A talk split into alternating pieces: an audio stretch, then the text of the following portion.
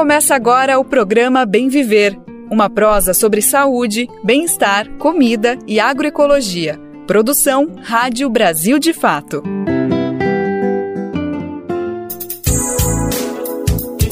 Olá, hoje é segunda-feira, 11 de dezembro de 2023. Eu sou Rodrigo Gomes e estou chegando com mais uma edição do Bem Viver, programa produzido pela equipe do Brasil de Fato. Vamos aos destaques de hoje.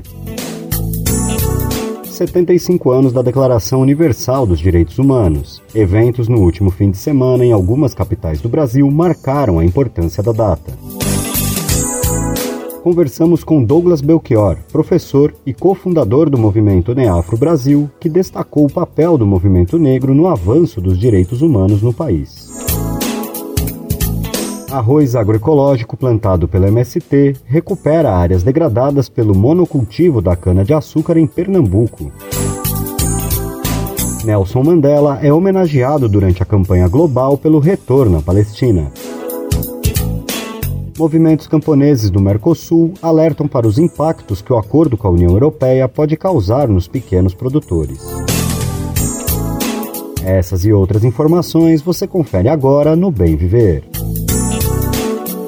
Antes da gente entrar de fato nas notícias, eu quero lembrar o horário do nosso programa. É sempre de segunda a sexta-feira, a partir das 11 horas da manhã, pelo rádio e também pelas principais plataformas de podcast, no site do Brasil de Fato na aba Rádio e através das nossas rádios parceiras. A lista dessas rádios está disponível no nosso site. Já são mais de 100 emissoras fazendo a retransmissão. Se você representa uma emissora e quiser entrar para essa rede, basta se cadastrar acessando radio.brasildefato.com.br. Lá você clica em Como Ser uma Rádio Parceira. O Bem Viver também é transmitido na Rádio Brasil Atual 88,9 FM na Grande São Paulo e pela internet na nossa rádio web no site radio.brasildefato.com.br. Mas também dá para ouvir no seu tempo, a hora que você quiser. É só acessar o site do Brasil de Fato ou buscar o programa nas principais plataformas de podcast, como Spotify, Deezer e Google Podcasts. Brasil de Fato 20 anos. Apoie e lute.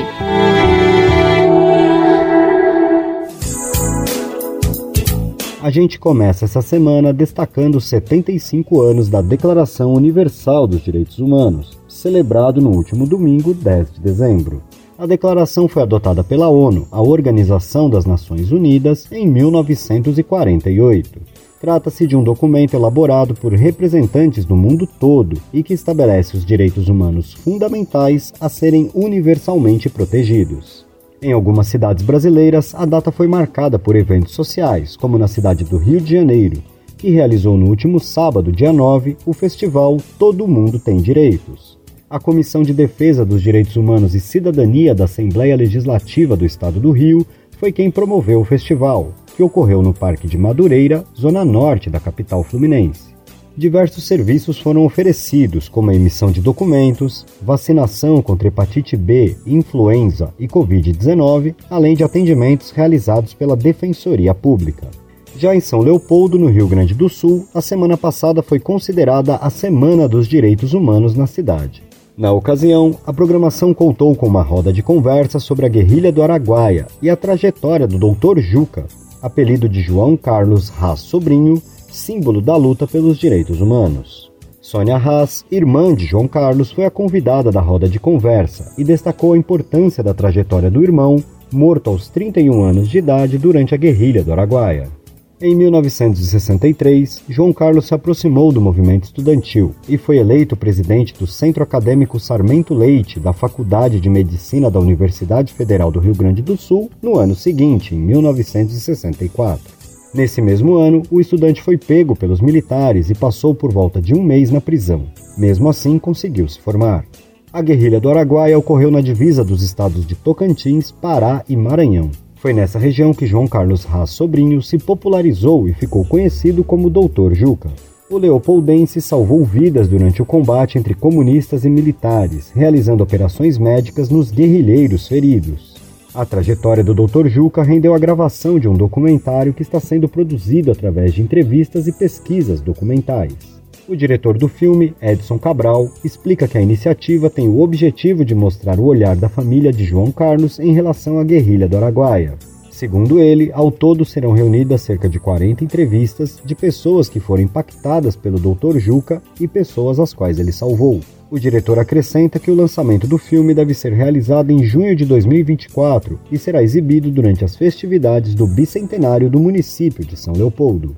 Muito importante valorizar a memória de quem dedicou uma vida inteira na luta em defesa dos direitos humanos e sobre essa luta incansável do povo brasileiro por direitos, a gente ouve agora a música Manifestação, uma canção protesto escrita por Carlos Renó, com composição de Xuxa Levi, Russo Passapusso e Rincon Sapiência. A canção alerta sobre os diversos tipos de violação de direitos no país e conta com a participação de vários artistas. Aqui estamos na avenida, pelas ruas, pela vida marchando com o cortejo que flui horizontalmente, manifestando o desejo de uma cidade includente. Uma nação cidadã traduzido numa canção, numa sentença, num mantra, num grito, numa oração. Por todo jovem negro que é caçado pela polícia na periferia. Por todo pobre criminalizado, só por ser pobre, por pobrefobia. Por todo povo índio que é expulso da sua terra, por um ruralista, pela mulher que é vítima do impulso covarde e violento de um machista. Por todo irmão do Senegal, de Angola e lá do Congo aqui refugiado pelo menor de idade sem escola a se formar no crime condenado. Por todo professor da rede pública, mal pago e maltratado pelo Estado, pelo mendigo roto em cada súplica, por todo casal gay discriminado.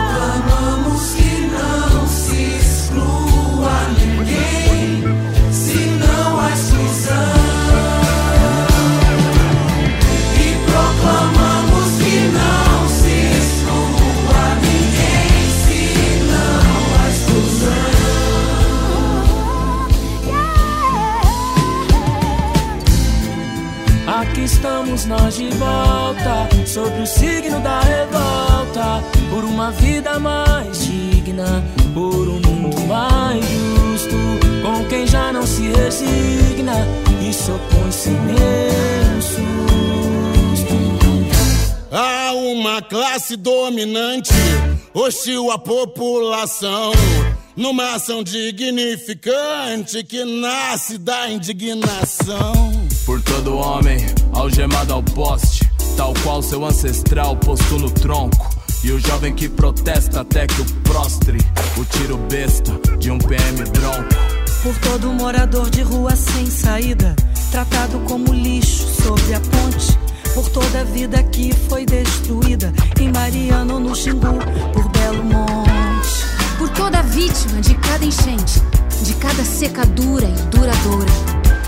Por todo escravo, o seu equivalente. Pela criança que labuta na lavoura. Por todo pai ou mãe de santo atacada, por quem exclui quem crê num outro Deus.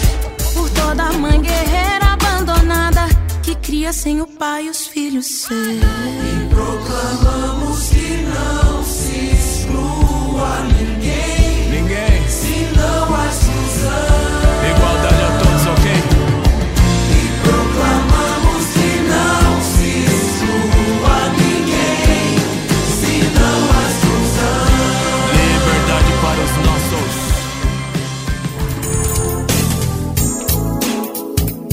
Falar de direitos humanos também é falar da luta histórica dos povos originários, das populações tradicionais e do povo negro.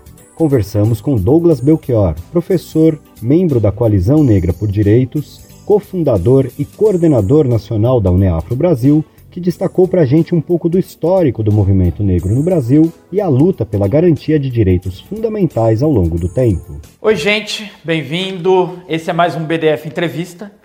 Hoje, vocês não estão vendo aqui o José Bernardes, ele está de férias, nosso irmão querido, a quem eu mando um beijo, e eu vou ocupar excepcionalmente nesse programa o seu lugar. e hoje conversar com outro amigo, Douglas Belchior, coordenador nacional da Uniafro. Seja bem-vindo, Douglas. Obrigado por estar aqui conosco. Muito obrigado a você, Igor, toda a equipe do Brasil de Fato. Douglas Belchior é professor formado em História pela PUC São Paulo e mestre em Ciências Sociais pela Universidade Federal do ABC. Desde a juventude, atua em defesa da educação e dos direitos da população negra e trabalhadora. Douglas também é um dos principais articuladores da campanha nacional Tem Gente com Fome, que em 2021 arrecadou mais de 25 milhões de reais e levou alimentos, itens de higiene e de limpeza para mais de 100 mil famílias brasileiras. Tem participado ativamente em eventos nacionais e internacionais levantando a pauta do racismo ambiental na emergência climática. Douglas, é, estamos aqui nesse 20 de novembro. Eu queria aproveitar a oportunidade e, e, conversar um pouco contigo, trazer um pouco a memória do movimento negro. É, o que, que nós temos pré-fundação do MNU e pós-fundação do MNU de organização do movimento negro? Cara, o movimento negro ele é responsável, fundamental responsável pelo avanço de direitos humanos no Brasil. Né? A gente lembrar aqui que a população escravizada, trazida à força da África por quase 400 anos num processo perverso, violento de escravidão, e o racismo ele tem como elemento fundamental a desumanização daquele grupo social. Então a negação da condição de humano. De maneira que quando o movimento negro, as pessoas negras organizadas, sobretudo a partir da abolição formal da escravidão, mas não apenas, né? Muita luta, muita resistência, muita rebelião, muita revolução acontecendo em muitos momentos da história da escravidão brasileira, né?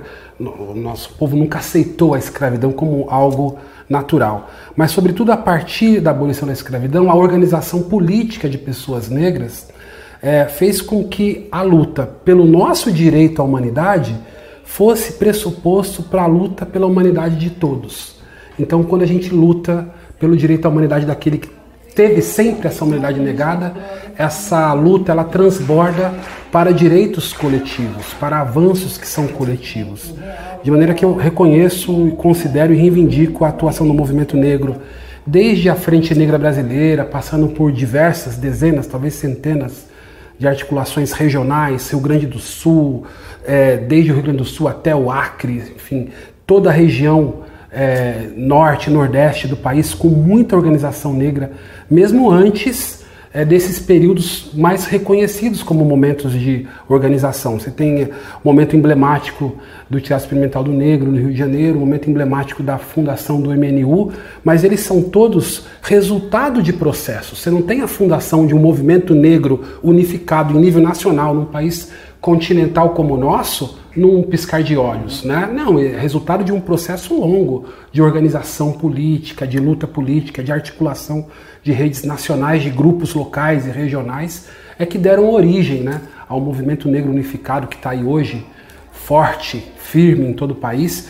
e que depois cumpre um papel fundamental nos anos 80, dando origem a muitos outros movimentos também que surgem dessa experiência e a gente tem muitos avanços do ponto de vista normativo, da luta formal por direitos, é, em, em, modelo de leis, em avanços no sentido é, institucionais também, como por exemplo a instituição de conselhos é, da população e de direitos da população negra nos anos 80, com a criação de secretarias especiais, de espaços dentro de governos né, para a questão racial, como é a Fundação Palmares, por exemplo, que se transforma numa autarquia é, é, é, permanente, garantida na Constituição, como é depois a criação da Secretaria Especial é, da Igualdade Racial pelo governo federal, pelo governo Lula, depois agora o avanço para ministério, a criação do Ministério também dos povos originários, e é importante dizer que os povos originários também são alvo histórico do racismo brasileiro. Né? A gente tem o racismo antinegro, mas há um racismo que atinge a população também é, originária, de maneira que o racismo é um elemento fundamental, fundante da própria nação brasileira. O Brasil é resultado desse processo histórico de quase 400 anos de escravidão, mas é também um elemento fundamental da nossa característica, o traço da luta. Porque se tem isso tudo de opressão, tem isso tudo também de resistência. E acho que o movimento negro chega nesses anos tendo sido fundamental né, na luta contra o golpe, que tirou Dilma do, do governo, da luta e da resistência e da oposição e da denúncia, inclusive internacional, da prisão do Lula, de toda a movimentação social que eh, derrotou Bolsonaro nas eleições últimas, com um debate sobre racismo muito pujante na sociedade brasileira. E de maneira que o nosso desafio agora com o governo popular progressista é fazer com que os governantes do nosso campo, quem ocupa esses espaços de poder, deem a mesma importância que o debate racial tem no processo eleitoral, agora também no processo eh, de governo. É, queria saber como é que você, é, Douglas, tem, tem visto o, o avanço de algumas agendas de, de, de segurança pública, como por exemplo a privatização do, dos presídios, que é algo que tem sido estimulado pelo governo Lula. É, você acha que principalmente a, a, a cúpula dos ministros mais próximos do, do, tema de segurança pública, direitos humanos, é, justiça. Você acha que tem dado a devida atenção para esse assunto? Como você acha que esse assunto tem sido abordado pelo governo? Olha, eu acho que esse é o, é o único ponto onde não cabe nenhuma mediação, zero mediação para as políticas de segurança pública que tem a população negra como alvo no final da sua, da sua implementação. Então é uma vergonha, é inadmissível, é inexplicável que depois, inclusive de ter sido perseguido, né, suas organizações, partidos, lideranças nesse último período histórico, né, pelo avanço do, do chamado bolsonarismo, da fascistização ainda maior das polícias. Lembrando sempre que para nós, movimento negro, polícia ela tem uma origem racista e fascista, então é muito difícil para nós desassociar a existência é, da instituição polícia militar de um projeto de genocídio dirigido ao povo negro e promovida pelo Estado de maneira deliberada, independente dos governos que ocupam esse lugar. Então, a gente teve experiências traumáticas de política pública implementadas pelos, por nossos governos, como é o caso da política de drogas, e que a gente critica tanto e abertamente fazemos isso, porque eu repito, não cabe aí nenhum tipo de moderação em relação a esse tema, porque no final das contas, nós estamos falando de pessoas que são assassinadas, de uma polícia que no Brasil mata dezenas de jovens todos os dias, que é das polícias que mais mata no mundo. E que agora a gente tem, tanto na atuação da Polícia Militar, mas também na política de maneira geral de segurança pública, a manutenção de uma forma de pensar a política pública pelos governos de direita que de novo se reproduz num governo popular como o nosso.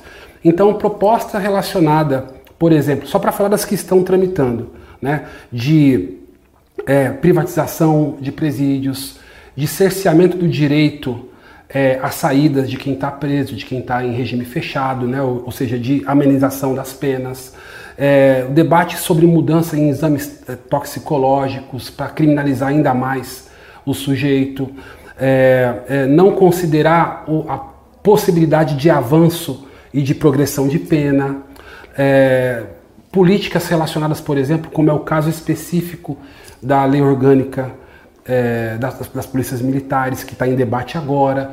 São, com apoio do governo. Com apoio do governo. Que é um projeto do governo Bolsonaro que foi abraçado pelo atual governo. Exatamente. Então a gente percebe que nesse ponto é, há um problema na percepção, na maneira como nossos companheiros pensam política pública no Brasil. Eu queria retomar um tema recente que o movimento negro criticou muito. Uh, nós tivemos três episódios, chacinas e é, é, chacina em São Paulo, é, sob alegação de operação, Operação Escudo, é, em São Paulo.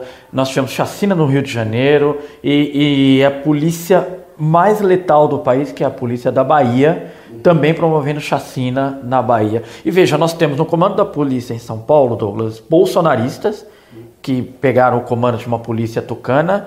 No Rio, nós, tem, nós não temos um secretário de segurança pública no Rio, né? Acabou no governo Witzel, mas o comando da polícia é entregue a um, a um indicado por parlamentar miliciano.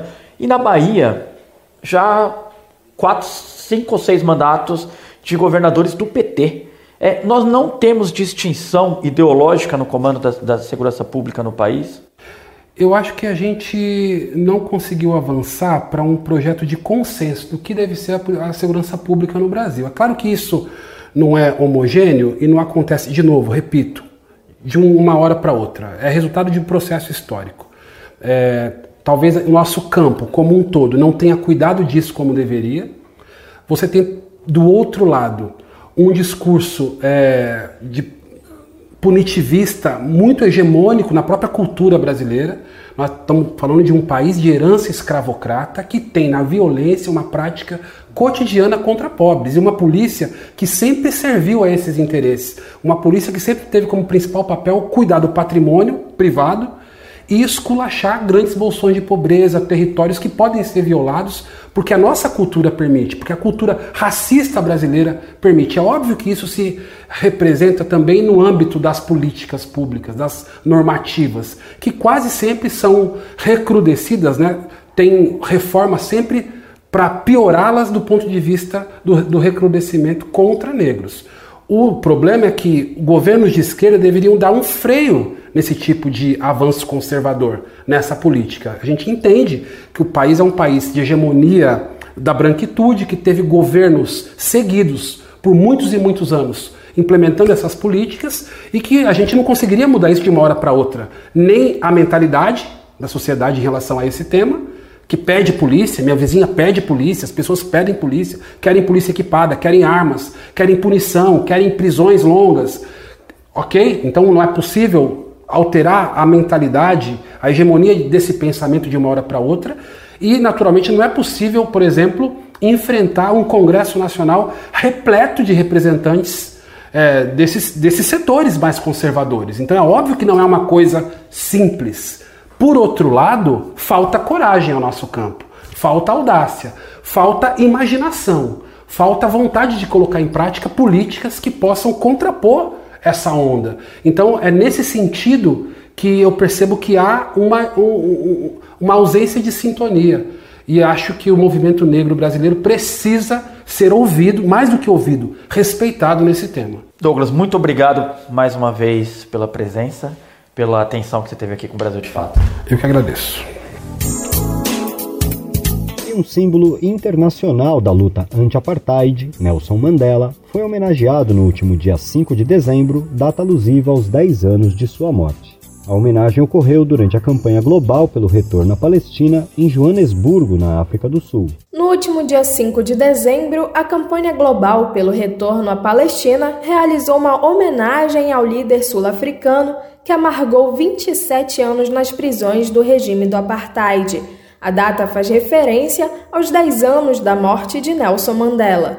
Reunidos para uma convenção internacional em Joanesburgo, membros de diferentes organizações políticas, sociais e humanitárias, além de líderes religiosos cristãos, judaicos e muçulmanos, depositaram flores aos pés da gigante estátua de Madiba, localizada na entrada dos prédios que sediam o parlamento e o governo da África do Sul. Apesar da presença do deputado e neto de Mandela, Madilas Mandela, um conjunto de policiais fechou os portões do local, impedindo o livre acesso da marcha pacífica que se deslocava até o monumento.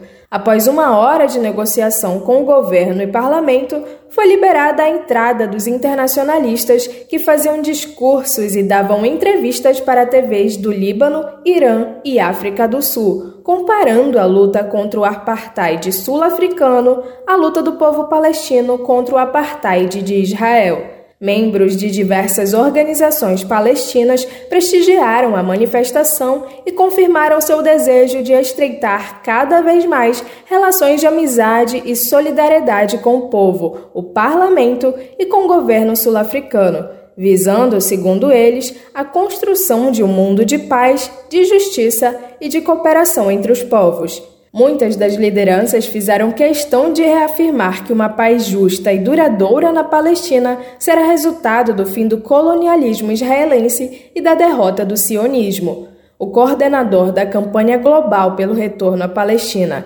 Sheikh Youssef Abbas, leu diante da estátua de Nelson Mandela a declaração final da 5 Convenção Internacional da Campanha, realizada entre 3 e 4 de dezembro em Joanesburgo. Na declaração, os participantes pedem o cessar-fogo imediato, o fim dos bombardeios israelenses, a retirada das forças militares israelenses da Palestina, o fim do bloqueio a Gaza e reafirmam o direito do povo palestino de resistir na sua justa luta por independência nacional e justiça social. Sheikh Youssef e demais lideranças políticas, sociais e religiosas foram contundentes em defender mudanças imediatas no tratamento dado pela mídia e pelo mundo ocidental em relação aos palestinos, que são qualificados muitas vezes de terroristas, quando na verdade só estão exercendo um direito inalienável de qualquer povo, ter a sua liberdade, justiça social e independência nacional. Também disseram que o povo palestino está dando um basta a 75 anos de humilhações, perseguição, racismo, genocídio e limpeza étnica realizada pelos sucessivos governos israelenses. A declaração e o discurso também demonstraram que Israel nunca reconheceu ou aceitou a possibilidade de dois estados e que hoje o povo palestino quer construir, passo a passo, um processo de luta e transformação social e política que leva na direção da existência futura de um só Estado da Palestina, do Rio Jordão ao Mar Mediterrâneo, onde judeus, cristãos e muçulmanos possam viver em paz e com igualdades de direitos. A homenagem a Nelson Mandela ganhou o caráter de um ato internacional contra o racismo e contra todo o regime baseado no apartheid. Segundo representantes da delegação brasileira presentes, o ato foi muito simbólico e importante, especialmente pela entrega oficial da declaração da 5 Convenção Internacional da Campanha Global pelo Retorno à Palestina às mãos da ministra Lidia Zulu, que reafirmou o compromisso do seu governo com a resolução pacífica de conflitos, com uma política de paz e justiça para todos os povos. Para Gabriela Ortega, da Associação Cultural José Marte da Baixada Santista e da Rede Nacional de Advogados Populares, abre aspas, a importância dessa homenagem é por ser num país que viveu por décadas sob o regime do apartheid, fato que ocorreu também com os palestinos, vítimas de um genocídio praticado por Israel. Mandela foi um líder na luta contra o apartheid sul-africano e seu neto tornou-se um líder na luta contra o apartheid de Israel. Fecha aspas.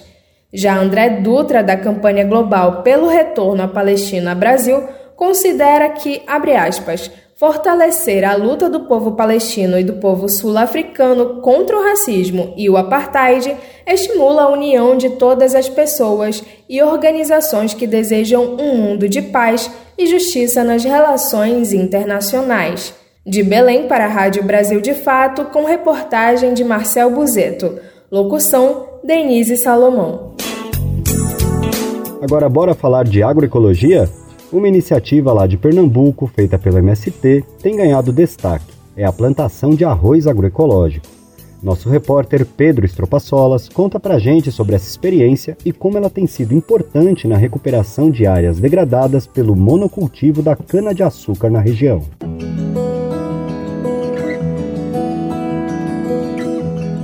Momento agroecológico.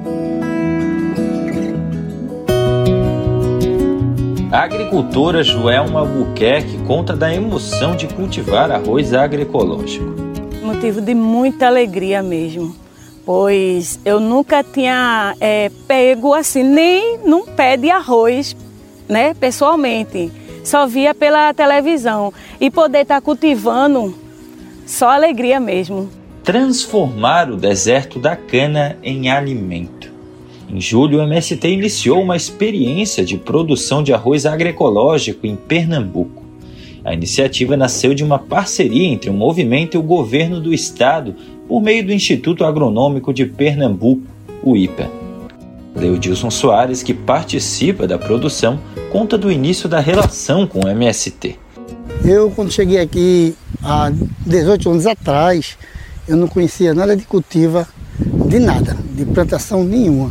Então, o MQ hoje, tudo que eu sei foi através do movimento, do MST. O assentamento aqui na Mata Norte, é uma das quatro comunidades do MST em Pernambuco, fazendo a produção experimental do arroz agroecológico. A emoção para as famílias do MST é grande. Muitas delas estão conhecendo o cultivo do arroz pela primeira vez.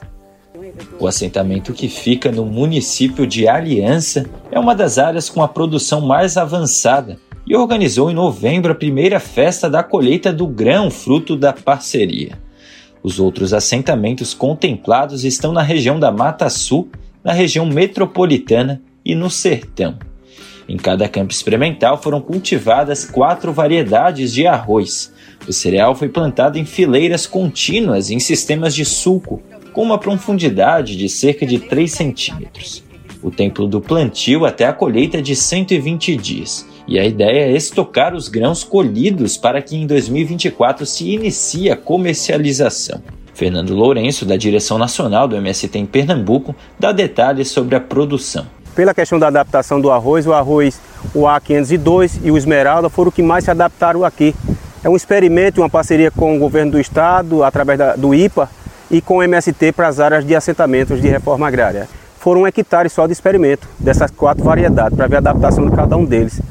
Isso, nos próximos períodos, sendo mecanizado e o governo investindo com mecanização e também com adapto da, da área, o solo, adaptação, a gente vai ter uma renda boa. E a nossa intenção é vender para a Conab, vender para o governo do estado e o governo federal. Em visita à comunidade, no dia da nossa reportagem, o técnico da Conab, Erivelton Marculino, conheceu o cultivo e constatou que a produção do MST é promissora.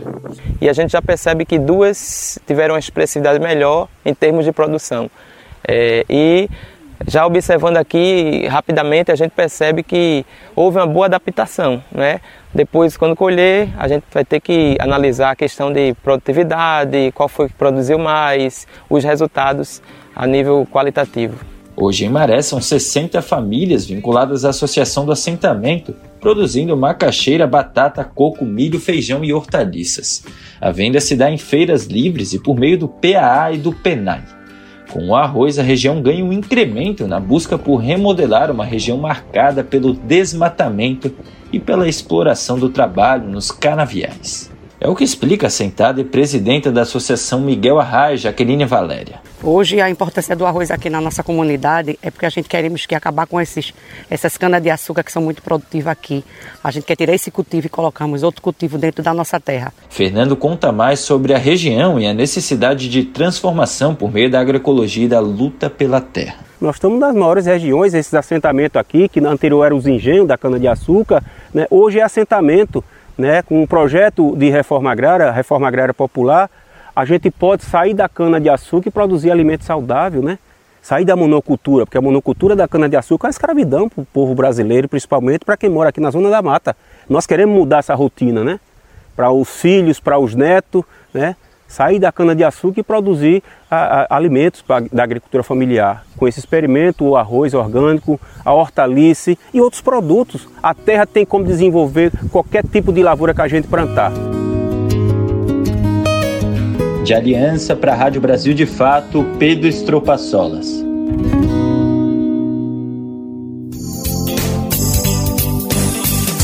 Os movimentos camponeses do Mercosul estão preocupados com a possibilidade de um acordo de livre comércio firmado entre a região e a União Europeia. Segundo as organizações do campo da Argentina, Uruguai e Paraguai, o acordo será prejudicial para a agricultura familiar, pequenos agricultores e médios produtores. A reportagem é de Lucas Stanislau. O acordo de livre comércio que está sendo discutido entre o Mercosul e a União Europeia deve estimular o modelo agroexportador nos países sul-americanos e pode ser fatal para pequenos produtores da região. Essa é a visão dos movimentos camponeses da Argentina, Paraguai e Uruguai países membros do bloco que conversaram com o Brasil de Fato durante a oitava Conferência Internacional da Via Campesina, que aconteceu entre os dias 1 e 8 de dezembro em Bogotá, capital da Colômbia. Para Diego Monton, representante do movimento camponês Somos Terra da Argentina, o acordo estimula condições desiguais de competição com produtos alimentícios da Europa, que além de contarem com subsídios dos governos europeus, seriam importados sem tarifa, o que prejudicaria as produções locais. Segundo o ativista, trata-se de um acordo ruim para os povos, mas particularmente para a agricultura familiar e os pequenos e médios agricultores, além das cooperativas, pois vai gerar um impacto econômico negativo tanto nas condições de exportação do setor como nas condições de mercado interno, que é onde o setor tem mais incidência. Por outro lado, a ausência de barreiras alfandegárias para a exportação de commodities sul-americanas, diz o ativista, estimulariam ainda mais esse setor no continente, o que traria ainda mais dependência para os países, geraria pouco emprego e quase nenhum retorno aos cofres públicos. Em 2021, os produtos primários dominaram a pauta de exportação do bloco para a União Europeia, representando 78% do total. Liderando os principais produtos exportados pelo Mercosul está a soja, seguido pelos minérios e pelo petróleo. Para Diego Monton, o setor que mais se beneficiará desse tipo de acordo é o agronegócio. A negociação se arrastou por 20 anos antes de andar e ter seus principais termos definidos em 2019, quando os governos de direita de Jair Bolsonaro e Maurício Macri governavam o Brasil e a Argentina, respectivamente. Para críticos do convênio, a presença de governos neoliberais nos principais países do bloco facilitou que a versão final fosse desfavorável para as economias nacionais. O presidente Lula, que estava ocupando a presidência temporária do Mercosul, vinha tentando renegociar alguns termos do acordo com os europeus, mas encontrou resistências. Na última quinta-feira, dia 7, durante a cúpula dos presidentes do bloco no Rio de Janeiro, o petista disse que fez um apelo para que o presidente da França não fosse tão protecionista e que pediu ao chanceler alemão Olaf Scholz que conversasse com o francês mas ele também não conseguiu. Monton diz que Lula está desempenhando um papel importante nessa mediação, sobretudo por conta dos riscos que o novo governo do presidente eleito argentino, Javier Milei, pode trazer aos acordos de livre comércio. Outro país que teria seus camponeses prejudicados é o Paraguai. Ao Brasil de Fato, a representante da Organização de Mulheres Camponesas Indígenas, Perla Álvares, diz que o país já vem preterindo os pequenos produtores para dar lugar a cultivos de soja e milho para exportação e que o acordo deve acelerar a produção dessas commodities. Segundo Perla, para um país pequeno como o Paraguai, os impactos são grandes. O governo se orgulha de ser um dos maiores exportadores de soja do mundo, o que a nível macroeconômico soa interessante, mas segundo ela, o retorno que isso deixa ao país é pequeno perto dos enormes lucros que as empresas levam para fora, com fuga de divisas.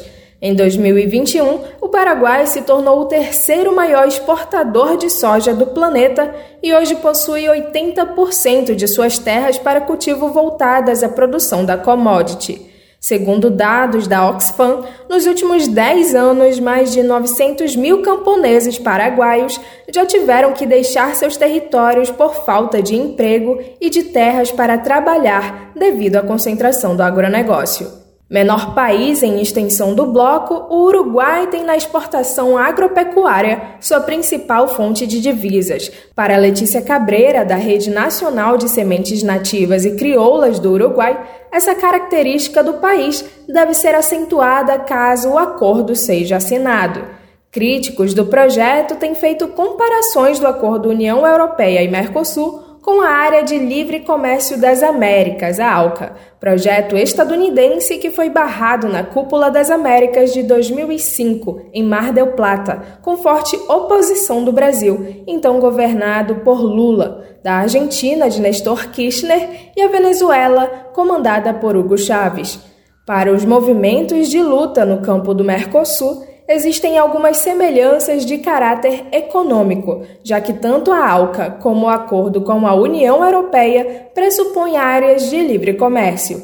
Entretanto, ativistas camponeses ressaltam diferenças ideológicas e históricas entre os momentos. Diogo Monton afirma que talvez a diferença seja que a ALCA está orbitando a estratégia política dos Estados Unidos, que tinha uma visão clara de subordinar todo o continente. Nesse caso atual, a protagonista é a União Europeia e o acordo tem mais a ver com a estratégia das empresas transnacionais que visam avançar sobre o mercado de alimentos. De Belém para a Rádio Brasil de Fato, com reportagem de Lucas Stanislau. Locução: Denise Salomão. E mudando um pouquinho de assunto, mas ainda tratando sobre direitos, a gente fala agora da decisão do ministro do STF, o Supremo Tribunal Federal, Alexandre de Moraes, de suspender dois concursos da Polícia Militar do Ceará. O motivo da decisão é a desigualdade de gênero com relação à distribuição de vagas. O ministro Alexandre de Moraes, do Supremo Tribunal Federal, suspendeu dois concursos da Polícia Militar do Estado do Ceará que limitavam apenas 15% das vagas para as mulheres. Estão suspensos os exames para formação de soldado e de segundo tenente. A Procuradoria-Geral da República, autora da ação, questionou a Lei Estadual 16.826 de 2019, que estabelece um percentual mínimo de 15% das vagas para as mulheres. A interpretação, no entanto, tem sido a de restringir as candidatas mulheres a apenas 15% das vagas. Em sua decisão liminar, que ainda passará pelo plenário do STF, o ministro Alexandre de Moraes afirmou que a interpretação sobre a legislação caracteriza uma afronta à igualdade de gênero. O magistrado também afirmou que a suspensão se deve ao fato de que os concursos estão em estágio avançado, sem garantir às mulheres uma participação igualitária. Por isso, a finalização dos exames pode gerar prejuízos irreversíveis. Em nota, o ministro Alexandre de Moraes escreveu, aspas, a desigualdade inconstitucional na lei se produz quando a norma distingue de forma não razoável ou arbitrária um tratamento específico a pessoas diversas. Para que as diferenciações normativas possam ser consideradas não discriminatórias, torna-se indispensável que exista uma justificativa objetiva e razoável. Fecha aspas. De Belém para a Rádio Brasil de Fato, com reportagem de Caroline Oliveira. Locução: Denise Salomão. Agora a gente traz uma notícia lá de São Paulo. É sobre a autorização para a privatização da Sabesp, a Companhia de Saneamento Básico do Estado de São Paulo. A Assembleia Legislativa do Estado aprovou o projeto de lei que autoriza a venda da companhia. Mas o que acontece a partir de agora? Vem com a gente entender. A Alesp, a Assembleia Legislativa de São Paulo, aprovou na quarta-feira, dia 6, o projeto de lei do governador bolsonarista Tarcísio de Freitas, do Republicanos, para a privatização da Sabesp, a Companhia de Saneamento Básico de São Paulo. Foram 62 votos favoráveis e um contrário. Deputados da oposição não compareceram à votação por conta da ação violenta da Polícia Militar com uso de gás lacrimogênio e cacetetes contra manifestantes que protestavam contra a venda da empresa. A APM agrediu os presentes em diversos locais do prédio, inclusive no plenário. Vários deputados governistas parabenizaram a ação violenta em discursos durante a sessão. A aprovação do projeto cumpriu uma etapa importante no processo de privatização da companhia, outras ainda precisam ocorrer. Após a aprovação, o projeto de lei precisa ser convertido em lei com a sanção do governador Tarcísio. A lei entra em vigor depois de publicada no Diário Oficial do Estado. O governador, em tese, tem 15 dias úteis para avaliar o projeto e sancioná-lo ou vetá-lo. Caso ele não se manifeste, a Alesp pode promulgar a lei. Tarcísio tende a sancionar o projeto, pois é o autor da proposta. A privatização também precisa ser discutida com 375 municípios atendidos pela Sabesp, incluindo a capital São Paulo, antes de ser concretizada. As cidades mantêm contratos com a empresa para a gestão do seu sistema de saneamento. Eles precisam avaliar se querem manter esses contratos mesmo em caso de privatização da empresa. Uma negativa reduziria o mercado da Sabesp e poderia afetar o interesse de empresários na compra do controle da empresa. A ideia do governo de São Paulo, inclusive, é que os municípios renovem os contratos com a Sabesp até 2060.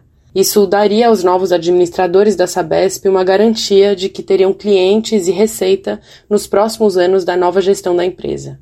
Na Câmara de Vereadores de São Paulo, há dúvidas se haverá apoio para a privatização da Sabesp, principalmente por conta do apagão causado por falhas na gestão privada da antiga Eletropaulo, atual Enel. Cerca de 40% do faturamento da Sabesp vem da capital. Existe um grupo de cidades avaliando em conjunto as renovações. O governo precisará apresentar compromissos sobre a expansão do atendimento da Sabesp em cada município e sobre as regras tarifárias da companhia após a privatização. A promessa é de redução da conta de água aos mais pobres. A ideia do governo é realizar audiências públicas ao longo do ano que vem. Depois disso tudo, ações da Sabesp devem ser vendidas na Bolsa de Valores de São Paulo, a B3. A empresa já tem capital aberto, ou seja, ações negociadas em bolsa.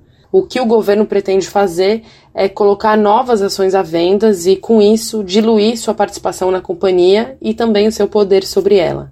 Atualmente, o Estado detém 50,3% do capital da empresa, ou seja, é o acionista majoritário. Não está definido quantas ações vão ser vendidas. A venda de ações precisa cumprir um rito da Comissão de Valores Imobiliários, CVM. O governo espera concluí-la até julho de 2024. A oposição deve entrar com uma ação judicial alegando a inconstitucionalidade da privatização. Deputados do PT e do PSOL dizem que a venda do controle da empresa por meio de uma lei ordinária é ilegal, já que a Constituição de São Paulo diz que o Estado assegurará condições para a eficiente administração dos serviços de saneamento básico. Há também discussões jurídicas sobre o estudo que embasou a privatização. Caso uma dessas ações seja julgada procedente pela Justiça, a privatização teria de ser reiniciada, atrasando o processo. De São Paulo para a Rádio Brasil de Fato, com informações da redação, locução Gabriela Moncal. Na semana passada, nós tivemos um caso de um servidor da FUNAI baleado após sofrer uma emboscada no estado do Pará. Agora, os servidores da agência pressionam o poder público para aprovação de um projeto de lei que regulamenta o porte de armas para esses servidores em situações de fiscalização. Após a emboscada que atingiu agentes da Polícia Rodoviária Federal e terminou com um servidor da FUNAI, a Fundação Nacional dos Povos Indígenas, baleado na segunda-feira passada, dia 4, no Pará, servidores do órgão indigenista fortaleceram o coro pela aprovação da proposta que regulamenta o porte de arma para a categoria durante ações de fiscalização. O texto está em análise na Comissão de Segurança Pública do Senado e conta com um parecer favorável do relator, o senador Fabiano Contarato, do PT do Espírito Santo, mas teve a votação adiada no último dia 28 por falta de acordo. A medida foi formulada pela comissão externa que investigou as causas do aumento da violência na região norte contra grupos considerados mais vulneráveis, como quilombolas e indígenas. O colegiado também buscou fiscalizar as medidas tomadas pelo poder público diante do sumiço e da morte do indigenista Bruno Pereira e do jornalista Dom Philips, que foram assassinados em 2022 durante viagem ao Vale do Javari, área indígena localizada no Amazonas. Pereira era servidor de carreira da FUNAI e por isso o caso ajudou a embalar o debate sobre o porte de armas para agentes em serviço. O servidor do órgão Juan Escalha, um dos sócios fundadores da entidade Indigenistas Associados, sublinha que a discussão sobre o assunto é bem anterior a Lei número 5371 de 1967, que criou a FUNAI, prevê para a autarquia, abre aspas, poder de polícia nas áreas reservadas e nas matérias atinentes à proteção, fecha aspas, das comunidades tradicionais. Como a medida nunca foi regulamentada, a categoria tenta agora fazer a discussão avançar no Congresso. O texto tramita como projeto de lei 2326 de 2022 e adiciona essa autorização a um dos trechos do Estatuto do Desarmamento, da Lei 10.826 de 2003. A proposta prevê que, para ter direito e utilizar a arma de fogo durante as fiscalizações, o usuário precisa comprovar capacidade técnica e psicológica para manusear o artefato, seguindo o regulamento do Estatuto. A ideia também é que a liberação fique restrita aos trabalhadores que atuam em áreas diretas de fiscalização. A FUNAI tem pouco mais de 2.900 servidores. Juan Scalha estima que o porte de armas atinja entre 10% e 15% desse contingente. O servidor vê o projeto como um elemento importante para ajudar a categoria a cumprir o seu papel institucional de proteção dos povos indígenas e destaca que os índices de violência saltaram exponencialmente nos últimos anos, o que ampliou os riscos para os fiscais. Há lugares na Amazônia, lugares remotos, que o primeiro sinal do Estado né, brasileiro a comparecer, digamos, numa crise é a FUNAI. Nas terras indígenas, por exemplo, de fronteira, onde a gente tem algumas bases de proteção, nessas regiões super, por exemplo, super vulneráveis do ponto de vista do tráfico de drogas, da ascensão de, de facções criminais, né? E, sobretudo, onde tem, por exemplo, isolados, que são regiões muito, muito remotas, né? A FUNAI é a primeira a chegar. Esse aspecto também foi lembrado no relatório aprovado pela comissão que estudou o tema no Senado. O documento é assinado pelo presidente do colegiado, Randolph Rodrigues, da Rede, e pelo relator Nelsinho Trade, do PSD. Os dois citam dados do CIMI, o Conselho Indigenista Missionário, órgão da CNBB, a Confederação Nacional dos Bispos do Brasil, e registram que entre 2016 e 2020 houve cerca de 300% de salto no número de assassinatos e ameaças em áreas indígenas. Via de regra, tais ocorrências se relacionam com a disputa pela terra, que costumeiramente envolve grandes fazendeiros, empresários e seus capangas. Dados compilados pelo INA lembram que três agentes públicos que atuavam na FUNAI foram assassinados nos últimos anos, entre eles Bruno Pereira. Outros episódios também chamam a atenção. É o caso de uma ocorrência registrada em novembro de 2019 contra a base etnoambiental do Ituí Itacoaí na região do Vale do Javari. Após criminosos atacarem o local a tiros, trabalhadores da FUNAI tiveram que se retirar do lugar. A engenheira florestal Bianca Ferreira conheceu esse tipo de violência na pele. Ex-servidora da FUNAI, ela atuou no órgão entre 2018 e novembro de 2022, mas decidiu abrir mão do emprego público pouco depois de viver uma situação aterrorizante com um grupo de outras três agentes públicas da autarquia durante um trabalho no Rio Solimões, no Amazonas.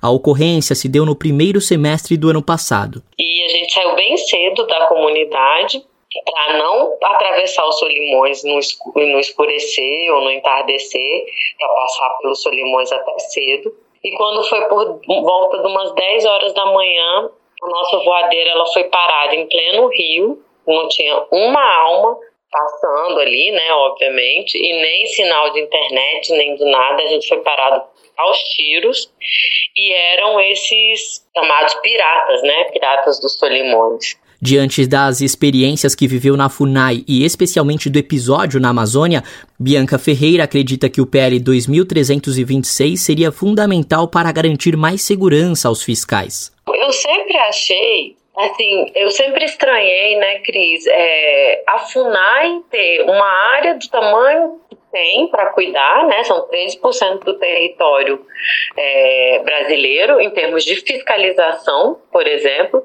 e não regulamentar nem o porte de arma dos seus servidores que ficam ali nas bases e nem o poder de polícia de quem vai fiscalizar.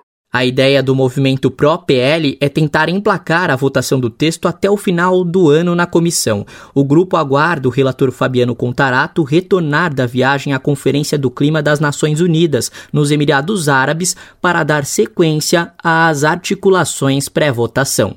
De São Paulo, da Rádio Brasil de Fato, com reportagem de Cristiane Sampaio, locução Kaique Santos. E para encerrar o programa desta segunda-feira, vamos falar sobre dois temas que infelizmente estão bastante entrelaçados: o racismo e o futebol. No universo da bola, o racismo sempre esteve presente e muitos jogadores negros da atualidade continuam sofrendo ataques racistas dentro e fora dos gramados. O repórter Felipe Bueno, da Rádio USP, conversou com o professor de Sociologia da Escola de Artes, Ciências e Humanidades da USP, Marco Bettini, que analisou o cenário na América do Sul. Neste ano, as Copas Libertadores e Sul-Americana registraram oito denúncias de racismo contra brasileiros, somente até o mês de junho. Destes casos, quatro nacionalidades diferentes foram identificadas como agressores, e os argentinos foram os que apresentaram mais de um caso de denúncia. O professor de Sociologia da Escola de Artes, Ciências e Humanidades da Universidade de São Paulo, Marco Bettini, comenta sobre a impunidade da federação responsável por gerir o futebol sul-americano, a Comembol, frente ao tratamento ostensivo sofrido por jogadores e torcedores brasileiros.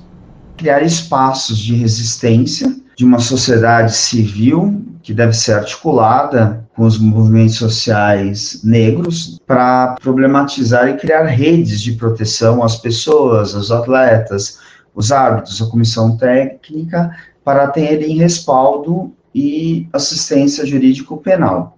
Uma institucionalização da proteção das pessoas afrodescendentes. Da Comembol, particularmente, por sua conivência, deveria sofrer sanções diretas da FIFA, já que no Estatuto da FIFA, aprovado em 2012, ela se comprometeu com a ONU no, no, respeito aos direitos humanos e contra a discriminação. Então, já que a FIFA não está fazendo isso, é acessar outros órgãos de defesa dos direitos humanos da ONU, como o Human Rights Watch.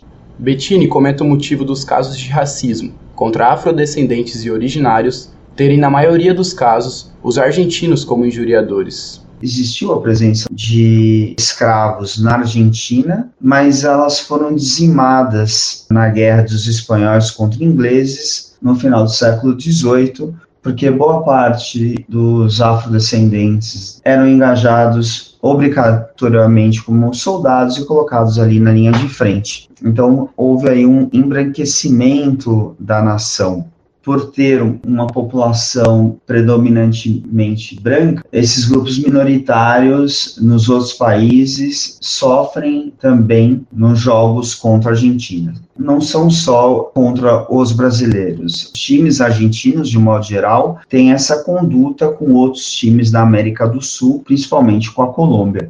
Diante desse cenário, o professor explica a razão de nacionalidades que sofrem discriminação racial, a exemplo de Colômbia e Chile, também utilizarem desse discurso contra brasileiros. Há a falta de autorreconhecimento de uma ideia de um país multiculturalista e que esses casos de injúrias raciais se ampliam por essa falta de uma legislação mais forte que puna de fato e que as pessoas não façam somente por essa ideia de que pode fazer qualquer coisa para desestabilizar o adversário.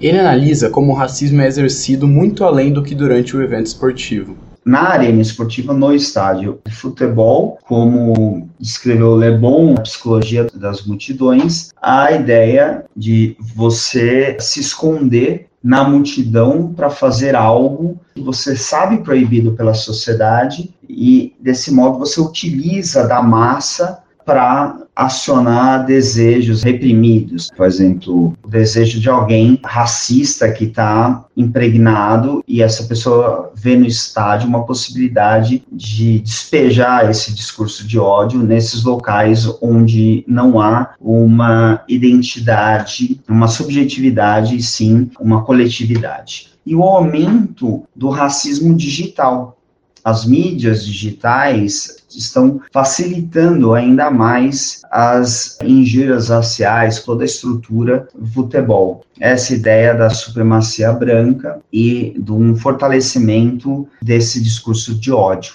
Por fim, Bettini aborda possíveis medidas que podem ser tomadas para mudar o cenário atual. Se eles sofrerem algum tipo de injúria, ataque racial, o clube que está o acolhendo vai sofrer sanções sérias. E se o clube não acolher, a confederação ligada ao país vai sofrer penalidades penais civis, se não a Comembol ou esses grupos acessarem os mecanismos de proteção aos direitos humanos mundiais como o da ONU. Eu conversei com o sociólogo Marco Bettini, professor da Escola de Artes, Ciências e Humanidades da Universidade de São Paulo. Felipe Bueno, da Rádio USP São Paulo.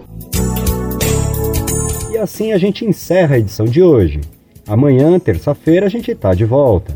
Lembrando que o Bem Viver vai ao ar sempre a partir das 11 horas da manhã. Você pode nos ouvir na Rádio Brasil Atual 98,9 FM na Grande São Paulo ou no site radio.brasildefato.com.br. O programa também vai ao ar em diversas rádios pelo país. A lista completa de emissoras que retransmitem o Bem Viver você encontra no nosso site, na matéria de divulgação diária do programa. E aproveitamos para agradecer esses veículos por estarem sempre com a gente. O Bem Viver também fica disponível como podcast no Spotify, Deezer, iTunes e Google Podcasts. A apresentação do programa de hoje foi comigo, Rodrigo Gomes. Roteiro e edição: Daniel Lamir, Denise Salomão e Anderson Almeida. Produção de Mariana Lemos. Trabalhos técnicos André Paroche, Adilson Oliveira e Lua Gattinoni. Diretoria de Programas de Áudio Camila Salmásio. Coordenação de Rádio e TV Monize Ravena. Direção Executiva Nina Fidelis. E apoio de toda a equipe de jornalismo do Brasil de Fato. Até a próxima. Você ouviu o programa Bem Viver, uma prosa sobre saúde, bem-estar, comida e agroecologia. Produção Rádio Brasil de Fato.